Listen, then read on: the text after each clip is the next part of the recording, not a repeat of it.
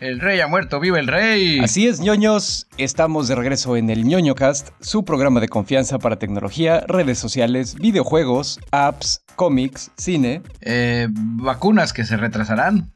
eh, películas que se adelantarán. Personajes que faltaban en el universo de Fortnite.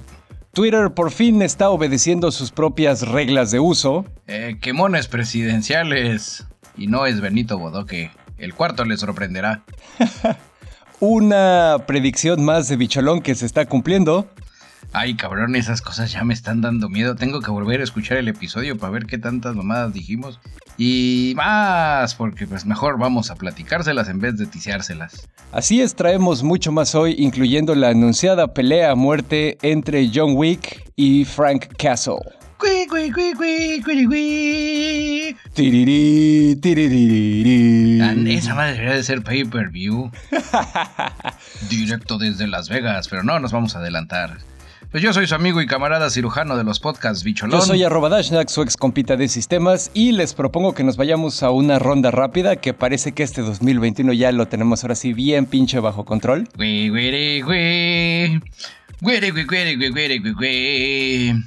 Mis queridísimos ñoño escuchas, si ustedes estaban ya diciendo ya nos salvamos porque ahí viene la vacuna, les comento que la mayor fábrica de vacunas del mundo eh, se incendió. Ah, verga, ok. Al momento de la emisión de este ñoño informativo ya llevaban cinco muertos.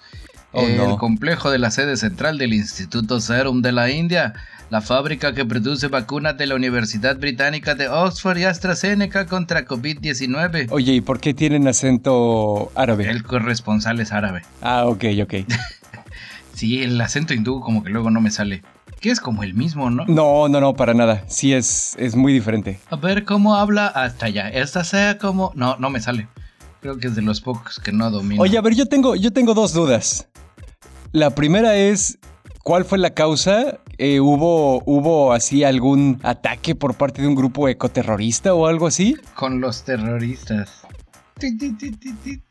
Tan 2010, chavo. Y la segunda pregunta es, ¿cómo afecta esto a la agenda de vacunación a nivel mundial? Pues de cajón afecta a los cinco que se murieron, ¿no? Porque pues ellos ya, de hecho los afecta positivamente, ellos ya no se tienen que vacunar, ya están en un mejor lugar. Citando al jefe de servicios de bomberos local, Prashanat Rampins, Rampins, Rampis, se le dijo a la agencia de noticias F, cadena hermana de NBC, eh, desconocemos aún la causa del incendio. La operación de rescate continúa, pero hemos controlado el fuego. Eh, la semana pasada, el S2 distribuyó unas 5.6 millones de dosis entre localidades del país y pues obviamente las que salen, ¿no? Ajá. Y también comenta, no fueron terroristas, o eso creyemos, bueno, eso lo estoy inventando, ¿no? Pero lo que ya dijo él es los incendios, derrumbes y otros accidentes similares son frecuentes en la India, a menudo debido al precario estado de las infraestructuras y la falta de mantenimiento, factores alimentados por la corrupción y prácticas legales y la falta de fe en nuestros dioses. Eso último no lo dijo tampoco, ¿no? Pero pues, lo esperábamos. Está cabrón que el güey acepte eso en una entrevista así de directa. Pero bueno, ¿algo más que tengas que decir? Pues acaba de salir de un incendio, ¿no? O sea, también así mucho sentido común no creo que tenga, ¿no? Y esta ronda rápida ya se está extendiendo. Eso es todo. Esperen el seguimiento que le daremos, ¿no? Oye, espérate, cancela.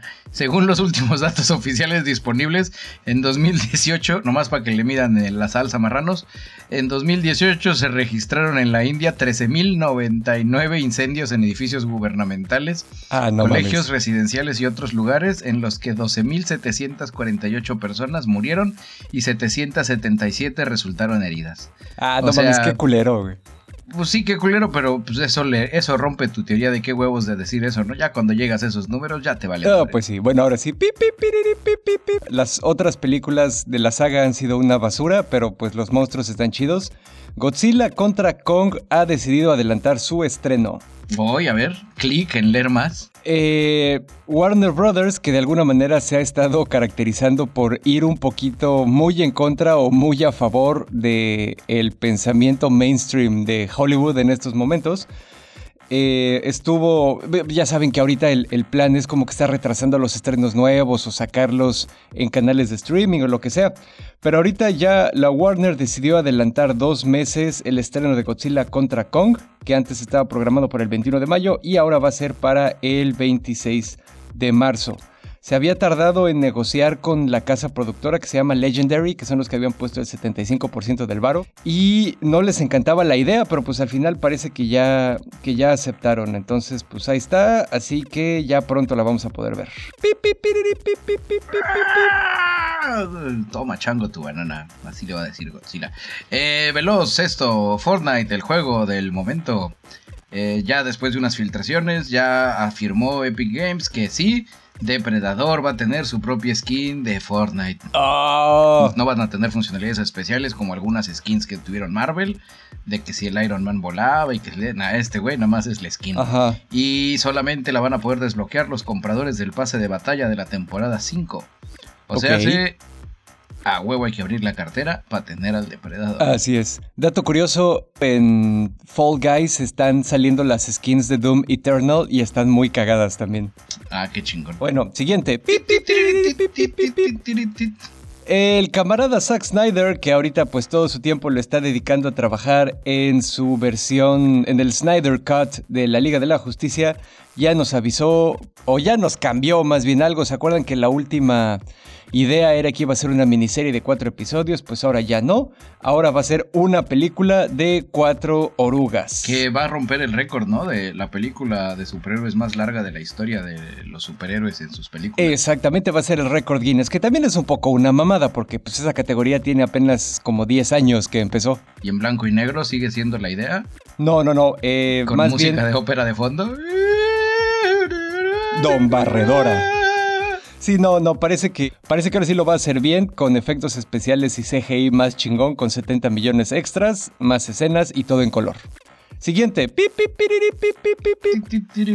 Y a propósito de cosas largas y en blanco y negro y, y con CGI, el Directi... Directi... Perdón, es que me da risa nada más de pensar en, qué estoy dando esta nota. Te ríes para no llorar, bicholón. Exactamente, me río para, me río para no llorar porque es de Ridi Pagliaccio. Directivo de Twitter, era militante del PAN. Acusamlo en su mañanera. Verga, güey. En Palacio Nacional. Sí, está cabrón, güey. Y ya respondió el señor este militante del PAN, que ahora es director de Twitter. Sí, ¿qué te digo? Twitter México le respondió Andrés Manuel López Obrador. Eh, obviamente, a ver, espérame, estoy poniendo orden porque ya las lágrimas en mis ojos me impiden leer la, la chuleta. ¿Dónde está este señor? Ahí está. En la conferencia matutina, AMLO mostró el currículum de Hugo Rodríguez Nicolat, director de políticas públicas de Twitter para México y Latinoamérica. Y dijo que de septiembre de 2004 a septiembre de 2005 fue asesor del grupo del PAN en la Cámara de Senadores de un senador famoso que no voy a mencionar su nombre, qué mamada. Si ya está quemando este güey, pues ya que agarre parejo. Pues sí, se hace güey el cabrón. También destacó que fue director de logística en el equipo de transición de Felipe Calderón cuando llegó a la presidencia de septiembre de 2006 a noviembre de 2006. Ok. Esto es importante porque no son solo las instituciones o los organismos, o es decir, Twitter o Facebook, sino ver quiénes manejan estas instituciones, quiénes son. Ay, no mames, güey. No mames. Aparte, como si este cabrón estuviera sentado allá arriba en la mesa directiva de Twitter. A ver, aquí sí, me, ya me aprendí un poquito y quiero. No, y espérate, tienes que escuchar la respuesta, güey, porque es Twitter, no se van a quedar. Ya le cerraron la cuenta al presidente de Estados Unidos. Le dieron su estate quieto, güey. Eh, no un poco, pero pues ellos no tienen su conferencia en Palacio Nacional, así es que no se, no pegó tanto. La respuesta de Twitter, ahí les va. Ninguna persona. Bueno, no, ¿cómo hablaría Twitter? Como pajarito, exactamente. Ninguna persona en Twitter es responsable por sí sola de nuestras políticas o acciones de cumplimiento. Y es lamentable ver comentarios dirigidos a nuestros empleados como responsables únicos de las decisiones o reglas de la empresa. Twitter obedece solo a Brainiac. Eso también hubiera estado chingón. Digo, ya no se espera uno nada, ¿no? Recordó que los portavoces de Twitter no toman decisiones, pues que ellos tienen sus reglas, es un proceso colegiado, eh, no intereses particulares, shalala, shalala. La labor de nuestros voceros es únicamente compartir las decisiones con el público y responder preguntas. Y la nuestra es tener equipos que cuenten con trayectoria relevante y diversa. Sí, no, está... Sí.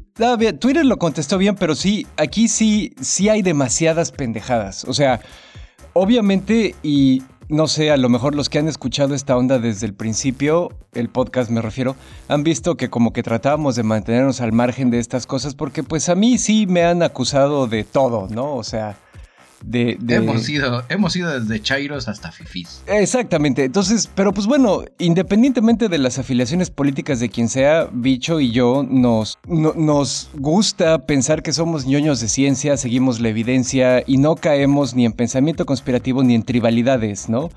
En este caso, está muy cabrón. O sea, puede uno estar de acuerdo o no con las políticas del presidente, whatever. Eh, Digo, nadie hace todo 100% mal ni 100% bien, pero esta nota específicamente a mí me preocupa porque revela a la vez un, profundo pensamiento tribalista mezclado con una pendejada muy cabrona. Por un lado, el hecho de no saber o, o, sentirse con el derecho de aventarse a soltar acusaciones de este calibre, ¿no? Y de poner currícula en la mañanera y lo que sea. Bueno, si ya desbloqueó el expediente de Cienfuegos para ver que la DEA no Exactamente. tenía razón, la DEA nos tiene mala fe. Sin, sin saber cómo funciona este asunto, cómo funciona el organigrama o cómo funciona la toma de decisiones en Twitter, está muy cabrón. Y por otro lado, a mí me preocupa también qué chingados que el director de políticas públicas de Twitter haya estado afiliado al PAN el cabrón se puede afiliar al partido político que le venga en chingada gana porque estamos en México y se supone que vivimos en una democracia. Pudo haber trabajado para el partido que quiera, pudo haberse afiliado al partido que quiera y eso no debe ser ninguna causal para inmediatamente descontar sus acciones o inmediatamente atribuirle un sospechosismo secreto, malvado y ulterior, ¿no? Pues sí, el cabrón le va al pan, eh, pues yo no, pero chido por él. Aquí es donde aviento un pañuelo rojo y digo, Falacia lógica, hombre de paja, 50 yardas. Exactamente, exactamente. Falacia lógica, hombre de paja y aparte también es un ad hominem. O sea, es una mamada y el hecho de que constantemente estén empezando a utilizar ese recurso para los críticos y tú por quién votaste y este güey es del no sé qué, ese argumento no funciona por ningún lado. Pero bueno, ya mejor terminemos esta nota. Antes de que te veas ya para terminar, este es del 13 de enero, él propuso la creación de una red social nacional para que la población no sufra de la injura que eso hace combo con que van a ver como poco a poco Twitter se va a empezar a quedar sin chamba. Digo, no es personal, pudieron haber estado en el partido, fue una profecía que, pues, que los hongos me, dieron, ¿no? Así es. Siguiendo aquí con la onda de Twitter, eh, pues una crítica que se le hizo mucho ahora que hicieron lo correcto y sacaron a Donald Trump de su red, ¿no? Que mucha gente le criticó que hay otras instituciones, otros organismos u otros eh, particulares que están en la red social y que son igualmente dañinos y que no se hace nada, pues bueno, Twitter se está esforzando por hacer valer un poco más sus términos de servicio y lo que pasó fue que el 7 de enero la Embajada de China en Estados Unidos publicó un tweet respecto a las mujeres oigures, que bueno, esa oh, parte ya la hemos platicado mucho, y dijo que gracias a las políticas chinas, las mujeres uigures ya no eran máquinas de hacer bebés. Haciendo referencia a que pues antes a lo mejor como que vivían muy culero y muy oprimidas y ahora pues viven chido, ¿no? O a lo mejor en su cabeza sí, viven culero y viven oprimidas, pero es un tipo diferente de opresión. Eh, es una opresión que produce menos bebés. Exactamente. Al final, la cuenta de la Embajada de China en Estados Unidos tiene la finalidad de hacer relaciones públicas y tratar de contrarrestar lo que ellos llaman historias ficticias, historias negativas sobre las atrocidades que comete el régimen chino. Eh, pero pues bueno, al final eh, Twitter se las intervino, lo reemplazó por un aviso de que la publicación ya no estaba disponible porque violaba específicamente sus políticas contra la deshumanización de grupos generales, ¿no? Entonces se los, se los cambió, se los intervino y cuando Twitter te interviene un tweet, eh, pues la política, ellos te exigen que lo borres tú a mano, así como para darte el manazo. Sí, un buena onda, ¿no? Un, a ver, te doy chance, la cagaste, bórralo, pero si no lo borras, te la dejan ir. Así es. Y bueno, digo, esto viene en el marco de todo lo que ya les hemos dicho que ha hecho China con los uigures, que pues está como bien culero, ¿no? Y porque nos está valiendo también verga ya la ronda rápida, voy a complementar antes de que nos digan, ¿por qué tocan AMLO? Deben de son un medio vendido. Si Fox estuviera vivo, eh, bueno, no, así sigue vivo. Si estuviera vivo políticamente en esta época, también le hubieran armado el pedo y le hubieran hecho lo mismo, por decir lavadoras de dos patas. De acuerdo. Ahí está, ya siento el balance regresar a mí.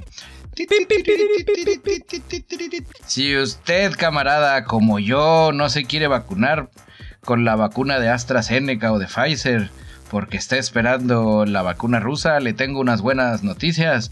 México comenzará a inyectar la vacuna Sputnik Piet próximamente. Ay, huevo. Así de, señor, ya le toca. No, no, no, yo me voy a esperar a la rusa. Esa no tiene, no es roja y no tiene os y martillo. nada más la novedad es que ya próximo. Y que está chingón, digo, fuera de mamada, digo.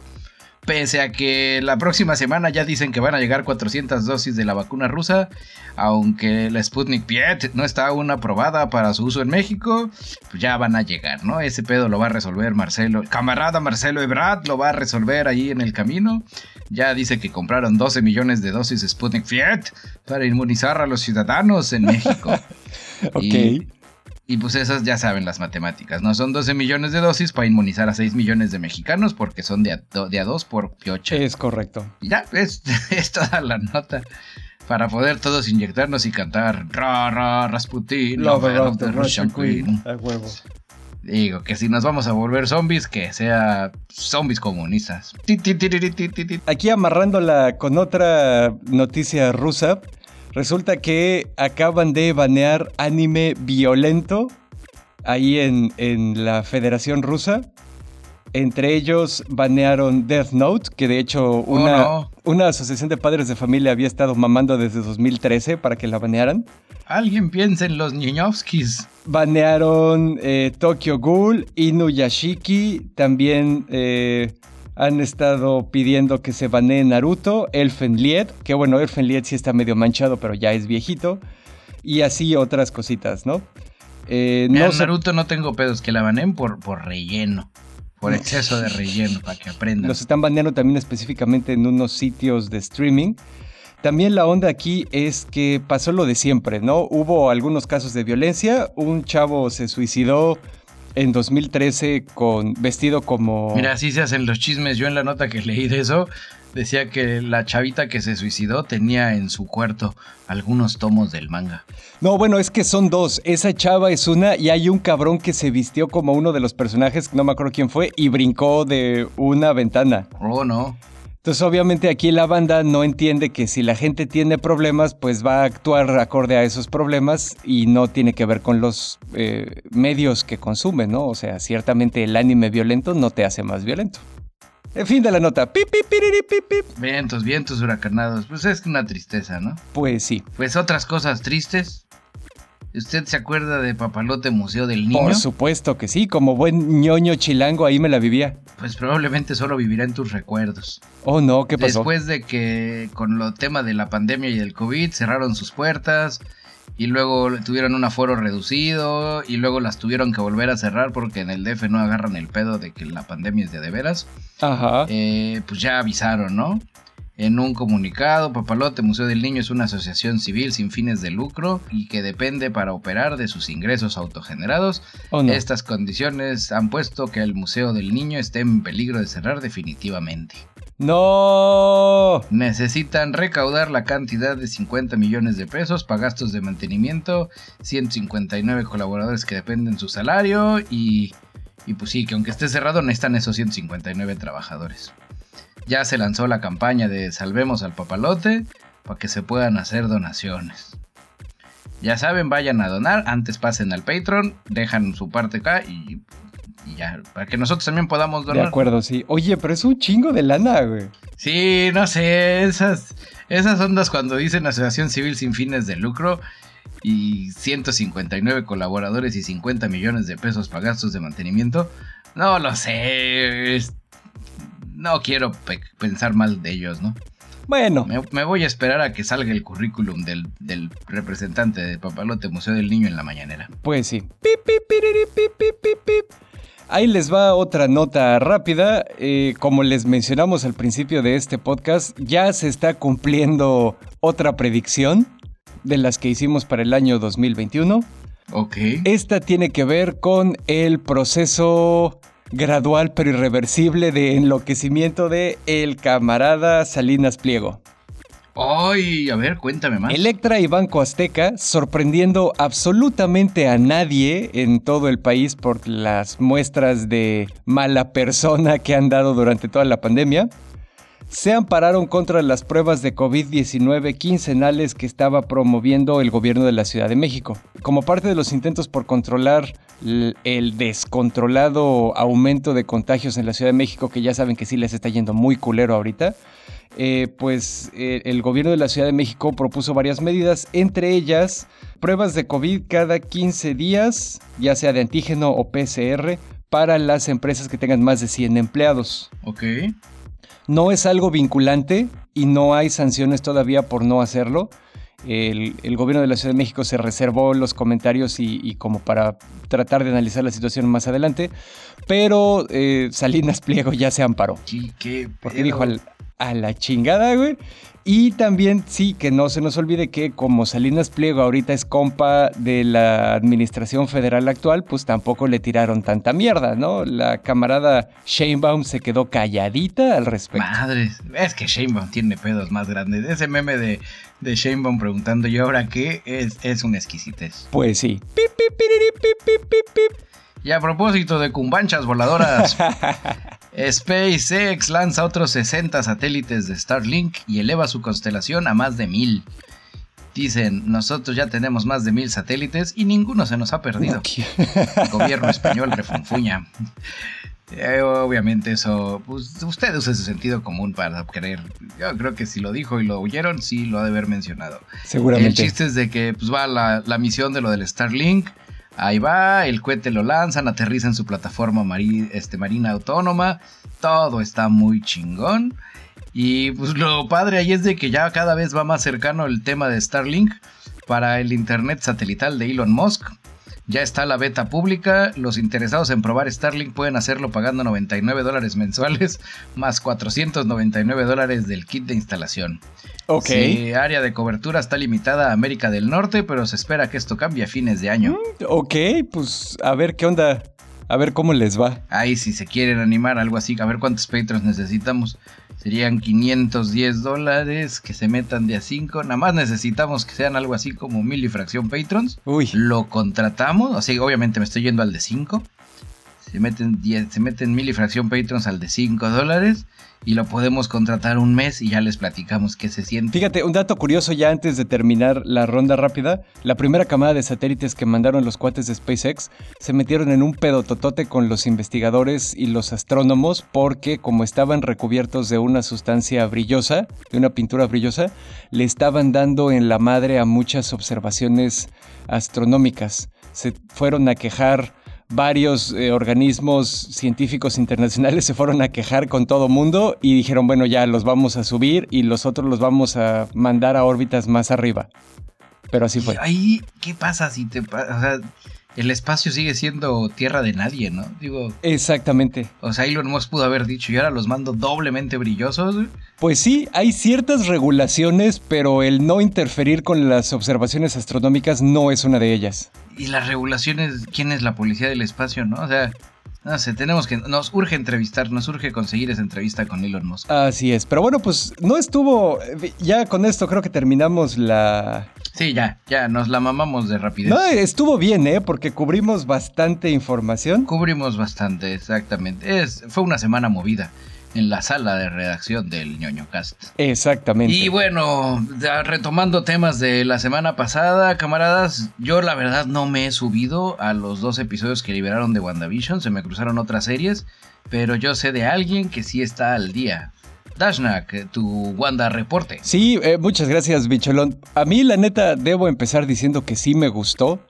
Eh, el, lanzamiento de la serie fueron dos episodios fácilmente consumibles de media hora que ocurren, como ya habíamos mencionado, que van a estar haciendo referencia a diferentes épocas de los sitcoms de la televisión. Ya pasamos los 50, ya pasamos los 60. Está, eh, me pareció muy interesante. Están, obviamente son los dos primeros, todavía todo se puede ir a la chingada en cualquier momento. Sí siento que están esforzándose por setopear su universo así desde el principio. Hay eh, me pareció, la verdad, así exquisito la manera en la que hicieron la chamba y la tarea para reflejar los estereotipos, los encuadres, los diálogos, las situaciones, todo de los eh, sitcoms de la época que estaban representando. O sea, el segundo episodio, por ejemplo, es una comedia de enredos de los 60 así pura, perfectamente bien ejecutada, ¿no? Y algo que me gusta mucho es que de repente, haz de cuenta como que de repente ves grietas, digo, no es, no es literal, pero quiero decir, en ese universo donde todo está ocurriendo. Como huecos en la realidad. Exacto, donde todo está ocurriendo y todos son felices y jajaja, ja, ja, soy la bruja escarlata y estoy casada con mi marido Vision, que es un robot, pero cambia de cara, jijiji. Ves así grietas donde se nota una obscuridad, se nota un sufrimiento, se nota una desazón, así como medio darks cabrona un pedo tipo Dimensión Desconocida, como la primera tirada de Dimensión Desconocida cuando todavía eran en blanco y negro. Entonces hay ahí como una onda exquisita. Siento que se puede disfrutar en muchos niveles, tanto... Ajeno al universo superheroil. Exactamente. Como mero material audiovisual que refleja la sociedad a través de la televisión, de la cultura pop, creo que es, es, va por ahí. Exactamente, aparte de que es una serie de superhéroes de una casa productora que nos gusta, por el mero disfrute meta de ver la técnica y la maestría con lo que han estado haciendo las cosas, también es una experiencia sumamente placentera. Entonces, voy chido. Eh, cuando estén escuchando este podcast ya está el nuevo episodio, a ver cómo va el asunto. Pero me ha gustado y creo que han hecho una buena chamba. También está como que la cosa de los guiños y los easter eggs, ¿no? Lo que dijeron de que hay anuncios adentro del programa. Y también se, rompió, se desarmó el rumor que situaba la, la serie de WandaVision entre Winter Soldier y Avengers Endgame. Ya confirmaron que sí es posterior a Endgame, después del regreso de la bruja escarlata del chasquido. Exactamente, donde sigue muerto Vision, ¿no? Entonces, a ver cómo lo manejan, va a estar interesante. Muy bien. Y aprovechando, porque los seguimientos son como los alacranes y vienen en parejas, vamos a darle el seguimiento al Inauguration Day, si usted no lo vio porque vive bajo una piedra, pues todo salió bastante, bastante bien.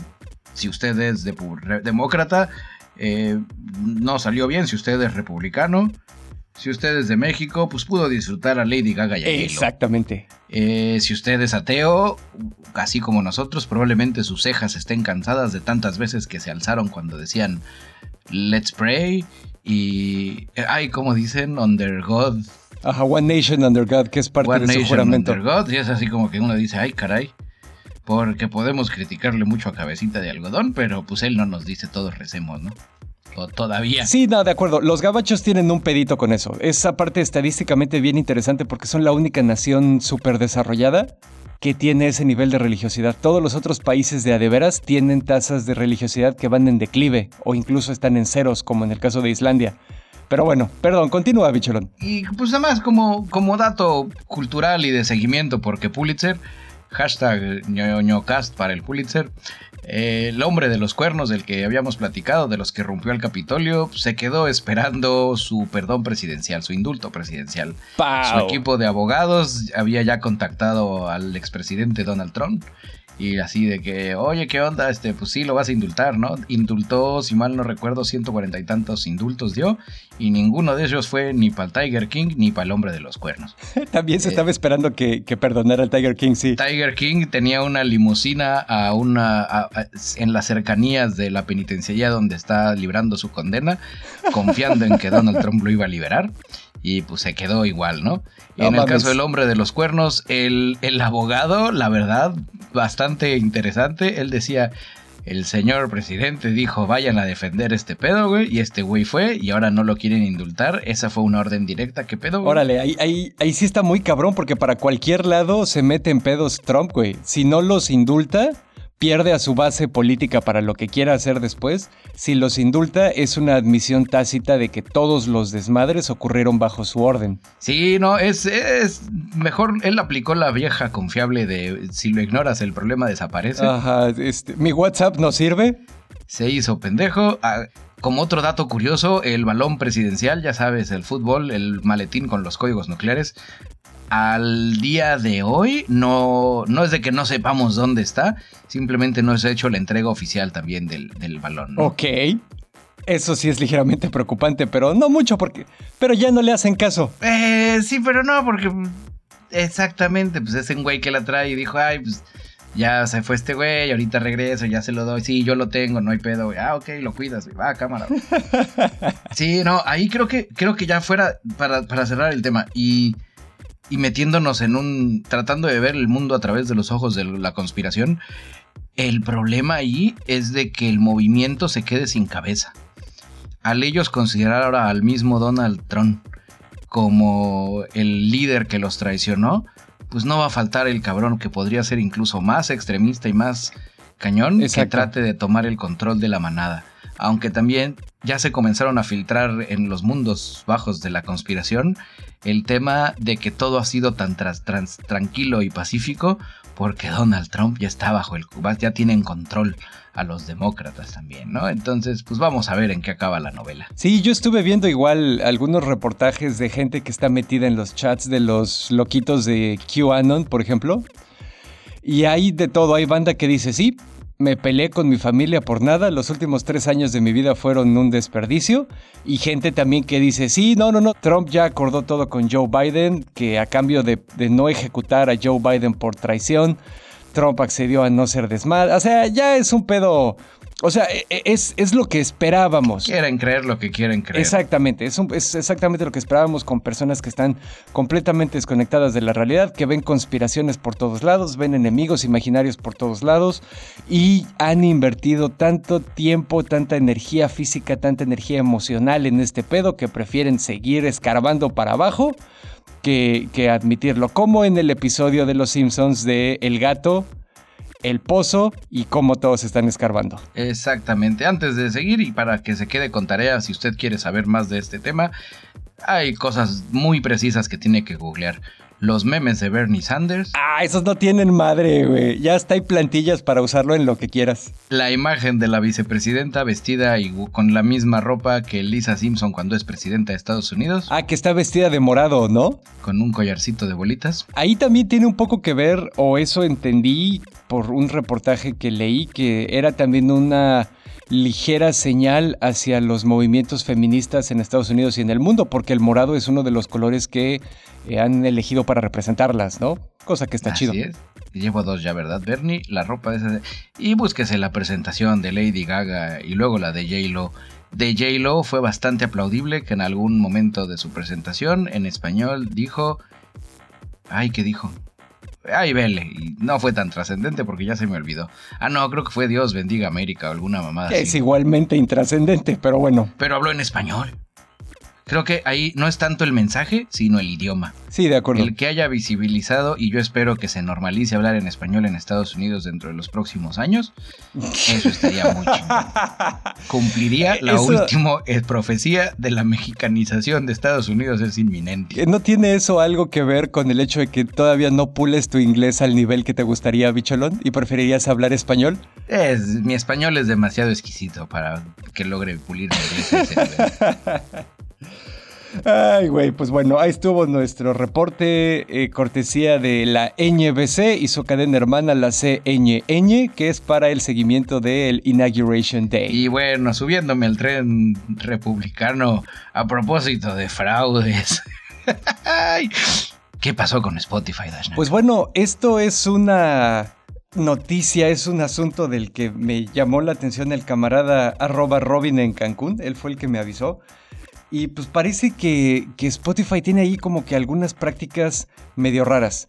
Para empezar, pues ya saben que, que, la mayoría de la música en la actualidad se consume vía streaming. y bueno, los servicios de streaming pues le pagan una cantidad a los artistas dependiendo del número de reproducciones y también una curva, ¿no? Dependiendo de quién es el artista que más reproducciones tiene y cosas así.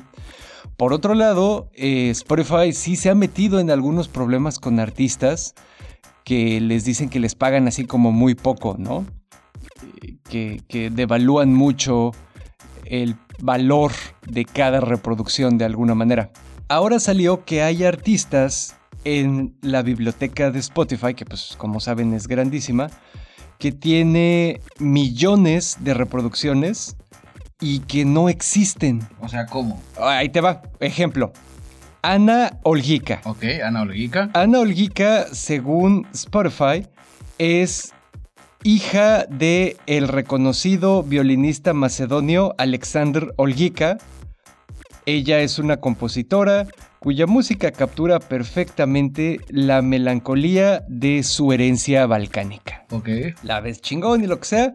Si todo va bien.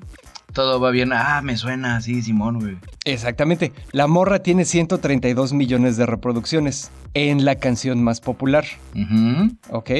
Pues resulta que su foto de artista es una foto de stock. Ok. Y resulta que esta artista está firmada con una casa productora que se llama Epidemic Sound, que también es sueca, igual que Spotify. Ahora, la onda aquí es que esta compañía Epidemic Sound tiene un montón de supuestos artistas que en realidad no existen y que todos son seudónimos de unos cuantos compositores. Aparte, con los artistas que sí son de verdad, tiene una práctica de compra así medio rarita, que en lugar de pagarles las regalías y lo que sea, les dicen, bueno, de acuerdo a nuestra predicción, tu canción va a generar tanto dinero y se va a reproducir tantas veces en tanto tiempo, te ofrecemos un putazo de dinero y tu canción ya es nuestra, ya no te vamos a pagar regalías por ella. Que eso está medio pinche, pero pues algunas compañías lo hacen. Pues sí, dirás, no tengo ahorita lana para salir, pues chingue su madre. Exacto. Y esas canciones salen mucho en las playlists de Spotify, de esas que son como de mood. Ya sabes, así de que hay noche tormentosa, ay, este, mañana, mañana soleada. Y ahí meten las que compran como a destajo, pues. Exactamente. Y, y, ahí tienen también a todos estos artistas que no son más que seudónimos de unos cuantos productores. Que seguramente también en algún momento, si le rascas, la casa productora va a resultar que es del, del primo del güey de Spotify. Pues quién sabe, digo, a lo mejor no, no creo que sean tan tontos como para hacerla así. Pero pues, pues sí. que te sorprendería la mexicanización de, Suecia es inminente también. Eh, pues sí, también.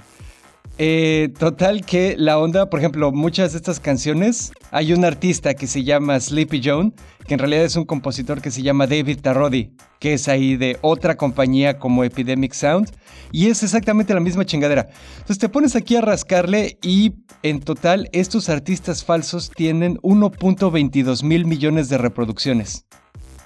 Ana Oljica, Charles Bolt, Samuel Lindon, Errol Lansing, Piotr Miteska.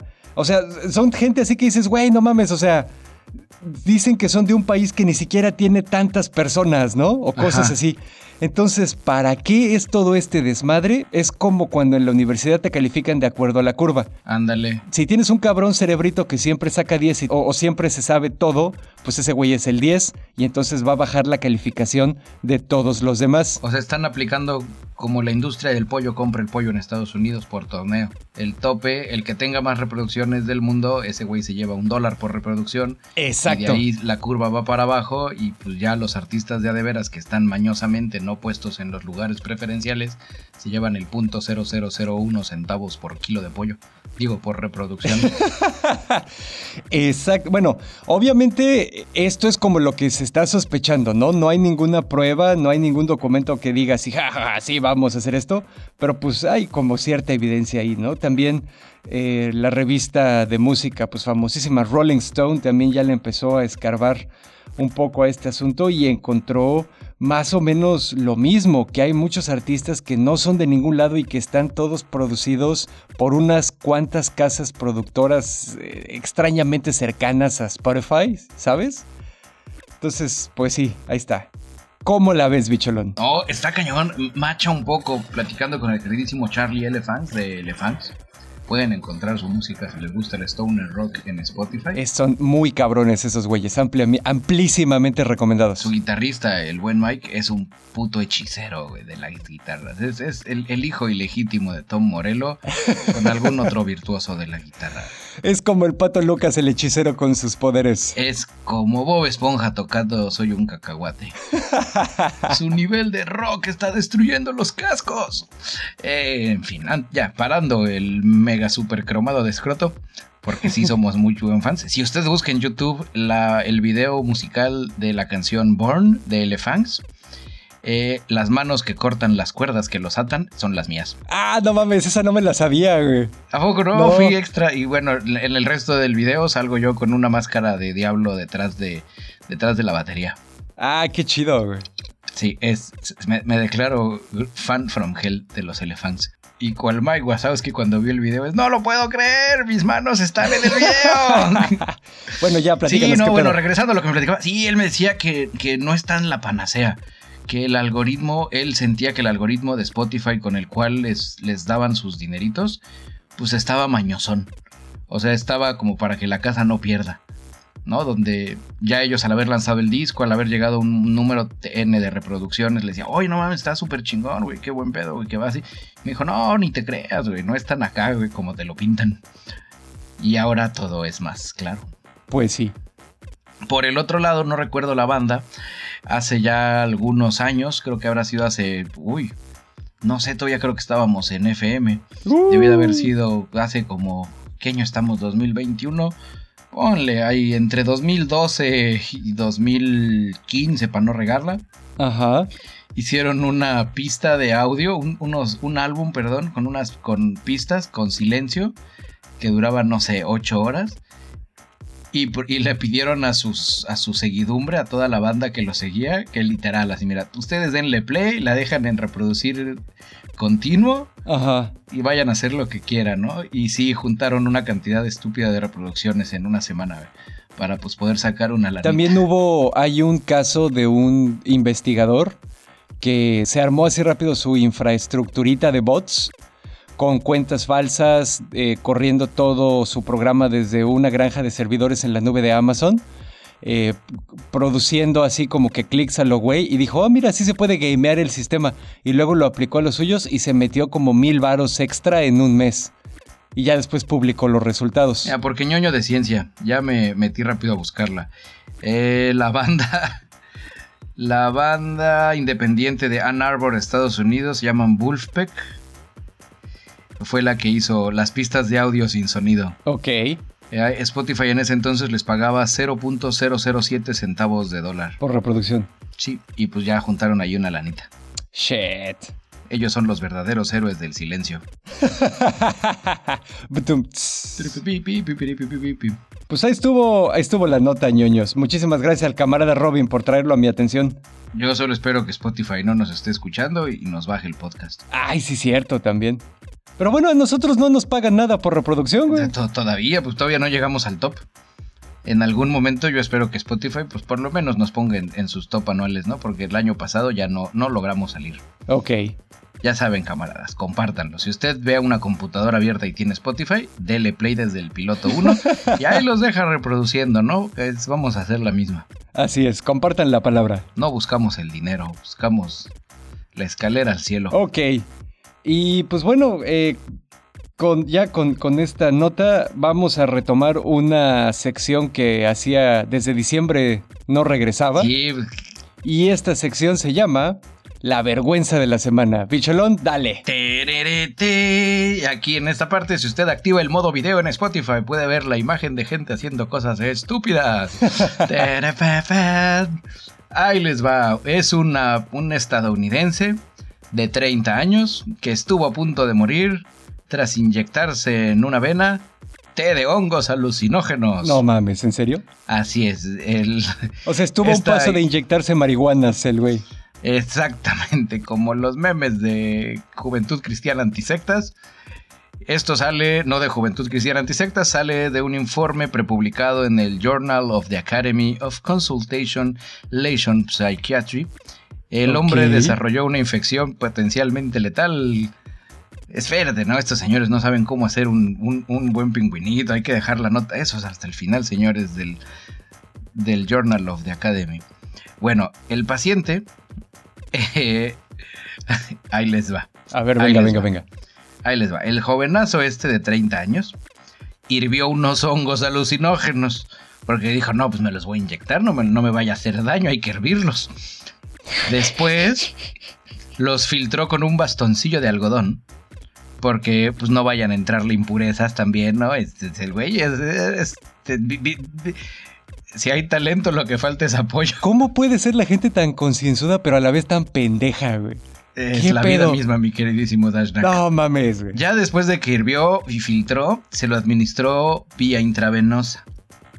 Y dijo, ya, ya alarmé, ya chingué. Verde, güey.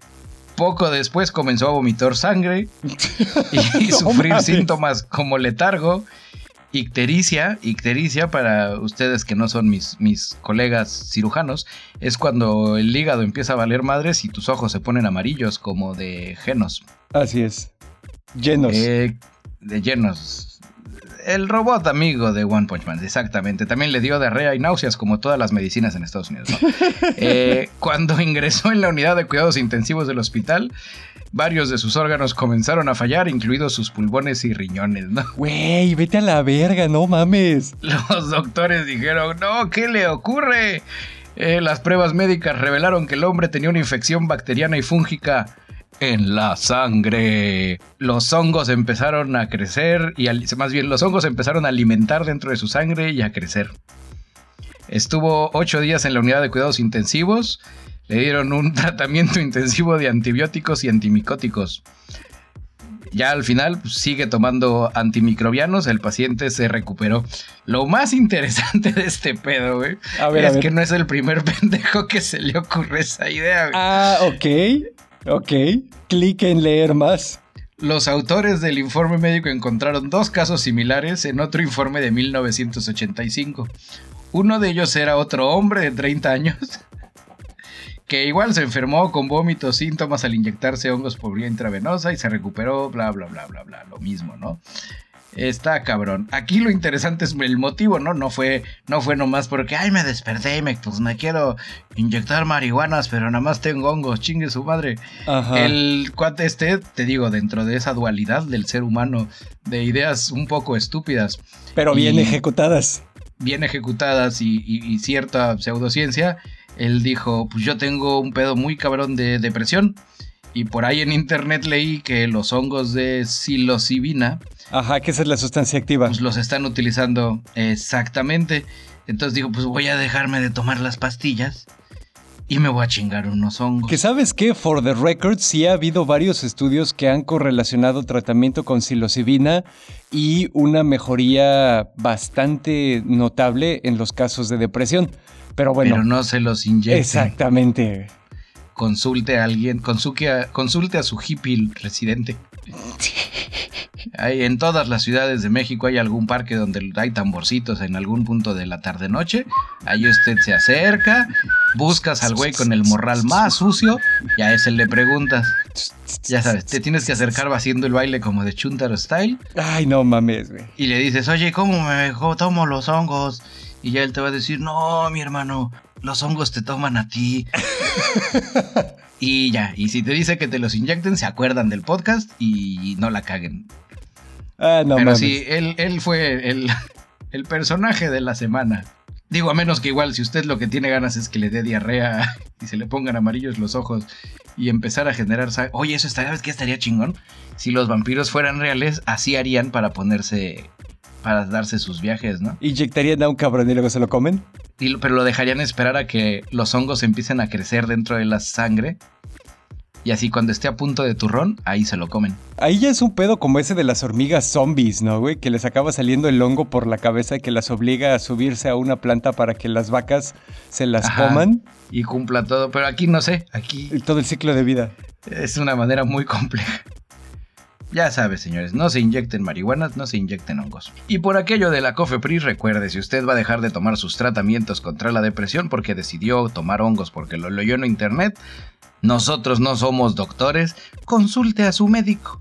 A huevo. Y ya que su médico le diga está bien, no va a pasar nada, consulte a su hippie para que le diga cómo comer. Y, los hongos también. Exactamente. Muy bien, bichelón. Eh, excelente regreso de la sección La vergüenza de la semana. A ver cuándo regresa otra vez. Pues esperemos que no pronto, porque sí están. Es una vergüenza luego. Y bueno, la última de esta camada que seguramente ya han leído en otros lados y yo la quería sacar la semana pasada, pero no nos dio tiempo. Exactamente. Eh, hay un panchito que se llama Stefan Thomas, es un programador alemán que vive en San Francisco, en Silicon Valley. El güey tiene más de 200 millones de dólares en bitcoins. Ok. Eh, de hecho. Ah, Puta, que esa de ser un chingo, güey, porque ya el bitcoin ves que subió. No, ahora con la subida está más cerca de los 300 millones, güey. Ah, 300 millones de dólares en bitcoins. Sí, sí, sí. Ah, ya, ya, ya. Pensé que 300 millones de bitcoins. Yo dije, no mames, ese güey. Ah, no mames, güey. Sería más rico que Tesla. Sería más rico que Elon Musk, ese cabrón. Sí, no, no, no. 300 millones de dólares en bitcoin. La onda es que el Panchito lo tiene en una memoria Iron Key, de esas que son como carteras USB para Bitcoin que están súper encriptadas y tienen así chingo de claves privadas, eh, etcétera, etcétera, etcétera, ¿no? Como debe de ser. ¿Y qué crees? Se le olvidó la contraseña. Ah, qué pendejo. Eh, dice que perdió el papel en el que anotó la contraseña y este producto, el Iron Key, te da 10 intentos. Ya lleva 8. 10 intentos y ¿qué pasa? 10 intentos y a la verga ya, güey. Changos. ¿Y no puede hablarle al fabricante y decirle, oye, tú debes de tener algún backdoor o algo por el pues, estilo? Pues no, porque también ese güey no, o sea, la manera en la que él prueba que los bitcoins son suyos es teniendo la contraseña para entrar al Iron Key, güey. Porque si llega con el fabricante, que de hecho seguramente no tiene un backdoor, porque pues ya lo habríamos conocido, ese es el problema que tienen ahorita en Estados Unidos con la encriptación y los iPhones y todo eso.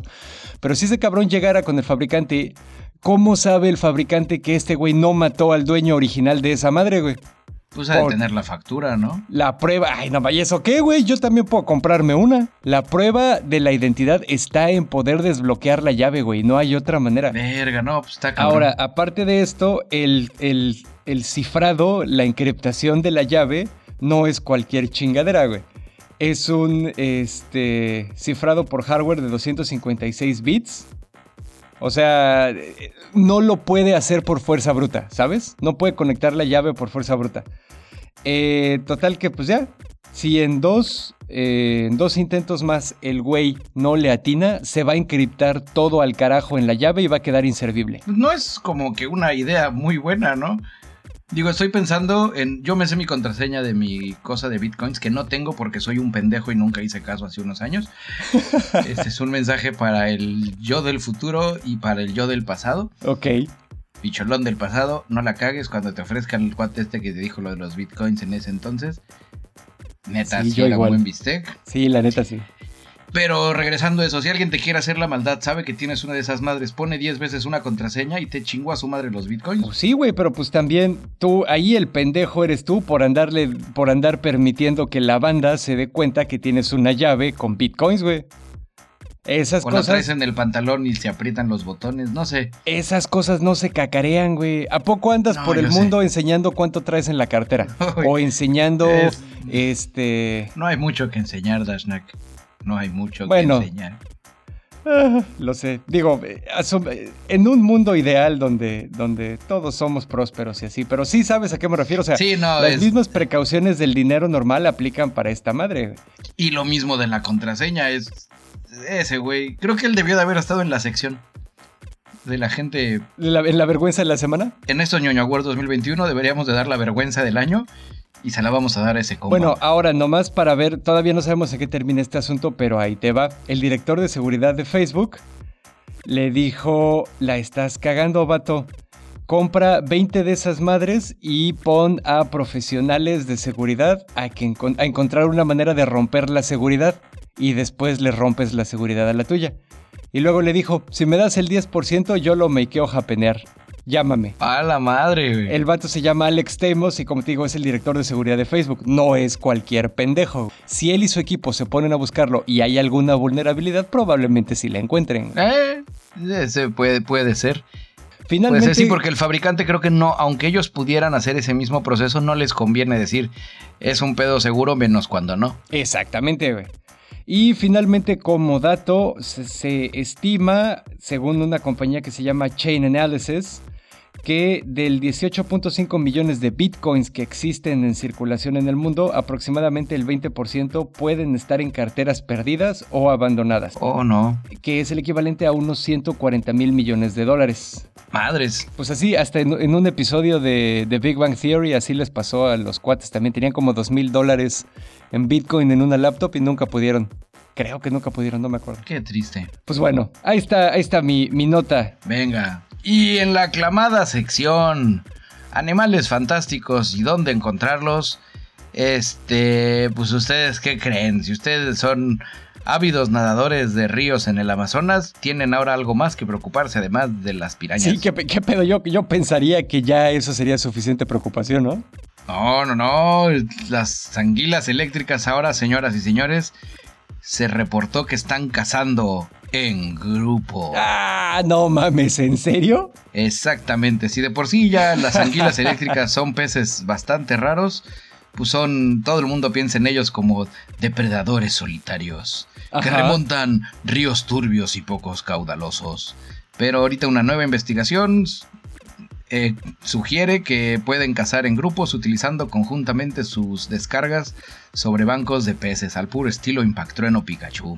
Oh, el comportamiento, y esta parte es súper merol, el comportamiento es sorprendente similar al de una manada de lobos. Oh, chin, chin, chin. Eléctricos. Eso está todavía más cabrón, güey. El descubrimiento convierte a las anguilas eléctricas en una de las pocas especies de peces que sabemos que cazan en grupos. Órale, no mames, qué interesante, güey. Sí, el investigador a cargo, el Douglas Bastos, científico del Instituto Nacional de Pesquisas de Amazonia de Manos, Brasil, viajó al río Iriri, en la cuenca del río Amazonas, para explorar y tomar muestras de diversidad de peces de la zona. Allí encontró un lago pequeño y tranquilo conectado al río. Se quedó sorprendido al ver más que 100 anguiliñas electriquiñas nadando por el lago, Bastos vio cómo las anguiliñas parecían conducir a los pequeños pececillos formando una especie de bola apretada. Ok.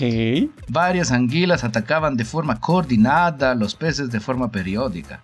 Los peces salían del agua y le gritaban, eh, Bastos, ayúdame, Bastos. Y Bastos les contestaba, pare de sufrir. Y pues ya se los tragaban las anguilas. Órale. Y sí, ¿no? Históricamente no había habido una información sobre anguilas eléctricas viviendo juntas haciendo ese desmadre. Es correcto más investigadores están diciendo, no lo puedo creer. Y ya todos van a ver cómo las anguilas cazan en grupo. Shit. No, pues ya es como ya habíamos dicho, Creo que dentro de nuestras predicciones debimos haber puesto que la humanidad se terminaba en 2021 como consecuencia de la acción ofensiva coordinada del reino animal, Lo único triste de esta nota es, citando a los, a los investigadores, aprender más sobre estas anguiliñas es lamentablemente una carrera contra tiempo, contra el tiempo. El señor de Santana, que es otro investigador que ya no mencioné, pero pues también habla como brasileño, dijo que los lugares repletos de presas que albergan estas especies son cada vez más raros de ver en el Amazonas por culpa de la deforestación. Oh, chale. Eso va a propiciar que ahora las anguilas tengan piernas, salgan y nos empiecen a cazar. Ah, huevo. Está cabrón. Y bueno, pues ¿qué te parece que ahora sí ya nos vamos con lo que estuvimos tiseando desde la semana pasada para... Para ya no alargarnos más. Y el contenido también. Exactamente, esta pelea entre el camarada John Wick, conocido como Baba Yaga, y el camarada Frank Castle, conocido como The Punisher, fue, fue propuesta, de hecho, curiosamente, por un camarada ñoño escucha que se llama Baba Yaga, así mismo también. Entonces pues, yo dijo, bueno, quiero que digas mucho mi nombre o algo así, no sé. Pero la neta nos pareció muy interesante y creo que es algo que sí, sí se podría manejar. Entonces, pues le dimos aquí su lugar en la sección Pregúntale al ñoño. Pregúntale al ñoño, hoy transmitida en vivo desde Las Vegas, Nevada. Lugar donde se llevará a cabo la pelea por el título El Hitman Supremo entre John Babayaga Wick con pantaloncillo azul contra Frank the Punisher Castle en pantaloncillo rojo. Creo que primero vamos a setopear el pedo. De acuerdo. Yo quiero proponer que sea una especie de complejo industrial abandonado. Ok. Más o menos con distintas opciones donde uno puede quedarse escondido arriba de un tanque, pueden estar por abajo, pueden estar acá. De un lado soltamos a Punisher, de un lado soltamos a John Wick. Ok. Y que pase lo que tenga que pasar. Yo quiero entonces también aquí, eh, que estamos en la parte del setopeo, me parece importante recalcar que aquí, a diferencia de nuestra pelea entre Hulk y Superman, no podemos aplicar la de cada quien hasta el máximo de sus poderes. Porque John Wick es humano y Frank Castle eh, ha traído, bueno, ahorita todavía tiene la armadura de War Machine, por ejemplo, ha sido el Cosmic Ghost Rider, ha tenido las habilidades de Silver Surfer, ha traído un simbionte como el de Venom, etcétera, etcétera, etcétera. Entonces, ¿qué te parece si para simplificarlo utilizamos al John Wick que conocemos de sus tres películas y por el lado de Punisher y quitarnos de pedos de canon donde mató a medio universo Marvel, agarramos a The Punisher de la serie. Eh, no sé, güey, no, no quisiera mezclar. O una mezcla entre el Punisher de la serie, el Punisher de la película medio fallidona el Punisher de los primeros años de The Punisher, nada muy exquisito de The Punisher. Pues mira, podemos decir que es The Punisher de los cómics sin ninguna cosa ajena a él. Todos son sus habilidades. ¿Cómo la ves? Pero sí puede llevar armas. Ah, pues porque es parte de sus habilidades usar armas. Ok, es usar armas. Ajá. Pero armas no cuenta el traje de War Machine. No, no cuenta el traje de War Machine. Armas, armas que puede uno, bueno, en Estados Unidos iba a decir, iba a decir que puede uno conseguir en cualquier lugar. Puta, güey. Pero... Ahí en Walmart te compras un M16. Bueno. Sí, eh, ponle. Ponle, con, armas que estén al alcance de, cualquier norteamericano promedio. O sea, no lo que nosotros consideraríamos armas de uso exclusivo del ejército. Eh, ándale. Por eso dije norteamericano promedio. Sí, ok, ok. Es más, afuera de cada lugar donde ellos van a entrar, a cada uno les estamos dando 500 dólares y, un, y 10 minutos para entrar al Walmart. Va, me gusta. Porque aparte ambos tienen la facultad de que pues no solo matan con armas, ¿no? O sea, Baba Yaga mata a gente con lápices. Exactamente, él puede comprarse una caja de, número 2. Ok, ok, eso me gusta. ¿Qué más? Estamos. Y que se desarrolle adentro lo que tenga que pasar. Y es a muerte. ¿Es a muerte o, o a incapacitar al otro? Ok, yo iba a decir hasta que alguien se rinda pero creo que considerando la naturaleza de ambos peleadores, eso simplemente no va a ocurrir. Lo, lo, menos que puede pasar es que alguien quede inconsciente, ¿no? Porque si te rompen las cuatro extremidades, eh, los, cualquiera de los dos cabrones se va a seguir arrastrando con los labios a tratar de morderte el tobillo, güey.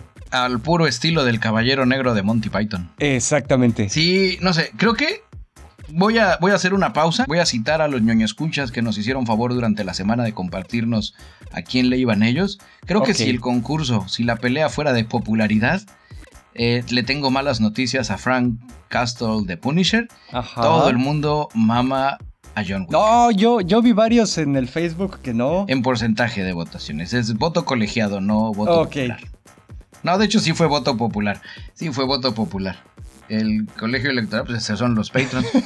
el, al final de cuentas, sí creo que sí. en cuestión popularidad o amor de la banda, el, el corazón se lo lleva John Wick. Eh, pues sí, digo, no sé, yo en lo personal le tengo más amor a, a, Punisher, pero pues es porque a lo mejor soy más ñoño de los cómics, aunque sí digo sin ninguna reserva. Pero es John, es, es Keanu Reeves. Que he disfrutado, he disfrutado mucho las películas y Keanu Reeves siempre va a tener un, un lugar muy especial en mi corazoncito. Es Keanu Reeves, ¿cómo no le puede uno decir que no? Él es una buena persona.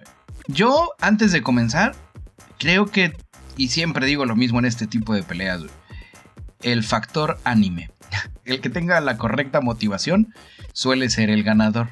Si Punisher accidentalmente atropelló al perro de John Wick, tengo la mala noticia para Punisher que pues ya valió madre. ¿no? Y si John Wick sin querer atropella a la familia de Frank Castle, también ya valió verga, güey. Exactamente, está relacionado con la muerte de la familia de Frank Castle, ahí ya valió madres. Podríamos, para que este pedo sea justo, que los dos hagan eso. Ok. Punisher atropelló al perro de John Wick yendo a ver qué pedo con la familia de su familia que murió accidentalmente en un pedo que John Wick está involucrado, ¿no? Entonces los dos tienen la motivación. Tienen el 100% de motivación. Exactamente, okay. no buscan quién se las hizo, sino quién se las pague. Ok, me gusta, me gusta. Ahora, mi voto... ¿Qué, qué te... Espera, espera, espera. Entonces, eh, solo para recapitular, eh, eh, les dimos 500 dólares y 10 minutos en Walmart. No traen así como que el super Walmart equipo. Estados Unidos. Ah, sí, Walmart Estados Unidos. En un estado del sur. Ok, más, más, sí, más abierto a la compra de cosas mortales, de acuerdo. Sí, no, sí, sí. Y no traen así como que nada de equipo extra, porque por ejemplo, John Wick usa sus trajes que son tácticos, que Ajá. son a prueba de balas y de cuchillos y lo que sea, y Frank Castle pues trae el traje de Punisher que es Kevlar y no sé qué tantas pendejadas, ¿no? Ponle que a los dos los agarramos vestidos para la chamba. Ok, no los sacamos así, no los agarramos salidos de bañar. No, no los, exactamente. Los sacamos con su traje del trabajo. Ambos dos tienen okay. un armamento. Ponle que nos la mamamos. 500 dólares es muy poco. Les dimos que te gusta mil dólares. Para que tampoco. También no van a poder cargar tanto. De acuerdo. Y se van a dar con todo. Ya le dijimos: Mira, John Wick, del otro lado de la fábrica está el güey que atropelló a tu perro. Y a Frank Castle le decimos: Ahí viene el güey del que atropellaste a su perro, pero que mataste a su familia. Que mató a tu familia. También.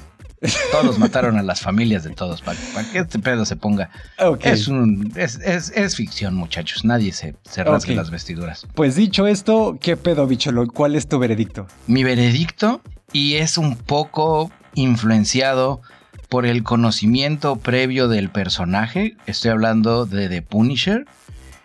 Él nos ha demostrado. Digo, estamos de acuerdo que no estamos utilizando al The Punisher después de todo lo que ya conocemos, sino un early Punisher. Desafortunadamente es un tema cuántico. Nosotros sabemos ya de lo que fue capaz. Si el cabrón se pudo quebrar a Hulk, bueno, no lo quebró, sino que le dio bastante batalla y casi se quiebra a Hulk. Ajá. Pues John Wick sí le va a costar, sí va a estar interesante por cuestiones narrativas ahí de, de, oh no, casi lo va a matar John Wick, pero al final siento que su nivel de entrenamiento es superior al entrenamiento misterioso porque no sabemos mucho de la historia de origen de John Wick, Ajá. dándole la ventaja desde mi perspectiva. Por otro lado, porque mi corazón se divide, el no saber el origen de John Wick, no sabemos si el güey es un celestial que trabaja de Hitman. O sea, digo, yéndome, yéndome un pedo muy mamón. Eh, sí sabemos que en ese universo solo hay humanos, güey. Ajá. O no, porque podríamos revivir la teoría de Neo es John Wick. Y bueno, también en 2021 van a empezar a filmar, se supone, eh, John Wick 4, donde ahí podrían revelarnos algo más de... A lo mejor es un más? semidios o algo así, ¿no? Pero bueno. Sí, o, ese, o en ese universo existen los gunslingers estilo Dark Tower, no sé, podría haber un algo más allá. A final de cuentas, creo que para hacer este tema más justo, si la pelea se lleva a cabo a rango, a distancia, le daría mi voto a John Wick. Ok. Punisher es menos sigiloso. Ajá, un poco por su línea de chamba y porque un cabrón con una calavera blanca gigante en el pecho eh, no es tan sigiloso. No, ¿no? le preocupa si sabes que viene por ti. Por otro lado, si la pelea termina sin armas, a puño limpio, agarrarse a los chingadazos, le doy mi voto a The Punisher. Ok. Por lo mismo, parte el entrenamiento y parte porque de donde él viene, pues ya sabes, son cómics, las armas no son como muy bien vistas siempre, normalmente acaba siempre habiendo putazos. Y de donde él viene hay güeyes como Daredevil con habilidades superhumanas pues que le dan un, se da un quite, ¿no? O sea, ya nos ha demostrado que no solo puede romper madres a humanos, sino que se puede dar un quien vive con superhumanos. Ajá, con algunos metahumanos, de acuerdo. Sí, porque dar un disparar a distancia, pues es lo mismo. Mientras no se mueva, pues le estás disparando al blanco, ¿no? En el caso ya de los putazos, sí siento que eso le daría el voto. Si la pelea se lleva a cabo a final. Recapitulando, si la pelea la logra resolver John Wick de lejitos con un francotirador, mi voto es para John Wick. Si no se puede resolver así y acaban en la mitad de la bodega entrándose a chingadazos, mi voto es para The Punisher. Ok, entonces tú te quedas 50-50. Así es. Ok. Pues bueno, ñoño, escuchas, ya escucharon la opinión del camarada Bicholón y ahí les va la mía, igual la opinión. Y la opinión también. Exactamente. Yo voy a empezar eh, rankeando a mis participantes. Considero que tanto John Wick como Frank Castle tienen para todo fin y efecto práctico exactamente el mismo nivel de habilidades en uso de armas, contrainsurgencia, inteligencia, terrorismo, tácticas de guerrilla, combate urbano, combate en descampado también, güey, uso de cualquier arma, eh, operación de cualquier vehículo, etcétera, ¿no? O sea, creo que su nivel de entrenamiento y conocimiento es para todo fin y efecto práctico igual. También ambos tienen maneras increíblemente inventivas, divertidas y jocosas de matar gente, John Wick mata gente con caballos y Frank Castle mata gente con tiburones, ¿no? Por ejemplo. Que hasta en eso, güey. Continúo rankeándolos, ambos han demostrado tener un umbral del dolor altísimo los cabrones son así duros como pinches clavos y aguantan vara muy cabrón, güey. ¿No? Y creo que los pondría en el mismo nivel. Ok. Entonces, dicho esto, yo considero que el factor que definiría la pelea yo no me hago la pregunta de si se lo, lo, que te hiciste tú, no me hago la pregunta de si se lo quiebra desde lejos. Yo creo que no podría. Para mí, el factor que definiría esta pelea sería el combate cuerpo a cuerpo. Ahí es donde terminaría el asunto para mí, de manera irremediable. Ahora, entonces ahí les va. En el universo de Frank Castle, yo creo que podemos decir que el mejor peleador cuerpo a cuerpo de Tierra 616 es el Capitán América, ¿no? Y luego ahí pondría en otros lugares a lo mejor a Shang-Chi, a Stick y, y, Daredevil también se la rifa muy cabrón. Wolverine también está bastante arriba. Eh, la onda con todos ellos es que son metahumanos. ¿No? Incluso Stick, que es como el menos metahumano de todos, pues tiene ciertas habilidades que los humanos normales no tienen. Frank Castle no, no está al nivel del Capi, güey, no importando por donde lo veas. Si encierras al Capi y a Frank Castle en un cuarto con eh, sin tornillos en las paredes, sin nada en el cuarto, encuerados y aceitados así nada más para el deleite visual, güey, va a ganar el Capitán América. Va a ganar el público. También, también, pero va a ganar el Capitán América, güey. Entonces, estoy diciendo esto para rankear, para rankear a Frank Castle en su universo en el nivel de pelea, ¿sabes? Ok. Ya tenemos hasta arriba esos güeyes. Ahora, con la limitada exposición que tenemos del universo de John Wick, yo creo que sí podemos extrapolar que John Wick es el mejor peleador cuerpo a cuerpo de su universo tiene el mismo título del Capi en su universo, aunque él no sea metahumano. Ok. Entonces, como en mi cabeza. Con la diferencia que no tiene la experiencia previa de haber peleado con un metahumano. Pero no importa, güey. Frank se puede levantar todo lo que quiera, no le va a ganar al Capitán América, güey. Ah, no, pero a lo que voy, ya tiene la experiencia. O sea, él llegando a darse con John Wick, él es un güey que ya se dio contra güeyes más cabrones que él. John Wick nunca se ha dado contra güeyes más cabrones que él. Claro que sí, güey. Pues toda, imagínate cuántas partidas de hocico le han de haber tenido que dar a ese cabrón para que aprendiera a pelear tan chingón que ah, es el, mejor peleador de su universo, güey. Pero es como Goku porque cada vez que pelea y gana su nivel sube pues no sabemos cómo funciona y eso. Pero bueno, total, como yo ya dije que son igualmente eh, hábiles con el uso de armas, equipo y lo que sea, y este pedo se va a solucionar a putazo limpio, voy a darle la victoria a John Wick, porque si pones a pelear a alguien que es el mejor peleador cuerpo a cuerpo de su universo contra alguien que no lo es, siendo todo lo demás igual, probablemente gane John Wick y pierda Frank Castle. Ese es mi veredicto. Oh, es un punto. Me hiciste dudar de mi punto. pues camarada, somos ñoños de ciencia, ñoños gona ñoño. Siempre ñoños, nunca y ñoños. Exactamente. No sé, quería rebatir tu punto, pero Está. Es, es muy válido. Como siempre, obviamente esto, camaradas ñoño escuchas, no es más que nuestra muy personal opinión, no somos autoridad de nada y pues ustedes tienen la decisión final. Lo importante es que aquí el ganador es el público. De acuerdo. Y el ganador de esta pelea, desafortunadamente al no haber habido un ganador, yo creo que estaría metiendo una calificación por puntos y los estaría poniendo al final a competir a los dos contra Red Hood, contra Capucha Roja. y ya por puntos vemos quién gana. Ok. Sí, tenemos que saber más. Creo que esta, esto lo vamos a ponerle un pin imaginario en un post-it en nuestra mente para cuando salga la película 4 de John Wick, Ok. poder ver si aprendimos algo más de John Wick que nos pueda ayudar a llegar a un acuerdo. Ok. Y bueno, en mi cabeza ya está bastante solucionado, pero pues tú tárdate todo lo que quieras, bicholón. No, sigo, ¿sabes? Es el, el tema de la matada a distancia, creo que estamos, estás, así como estás sobre, su- sobre valorando el hecho de ser el número uno de pelea en su universo, el güey es bien mañoso también, güey. O sea, mató un cabrón con un lápiz. O sea, de, de que el güey ha de decir, en vez de meterme y estarme 10 minutos en el Walmart, compro un francotirador y me salgo en putiza y espero al otro puto y lo mato antes de que entre a la fábrica Ok. donde no va a esperarse el que el juego salga de acuerdo a las reglas. güey.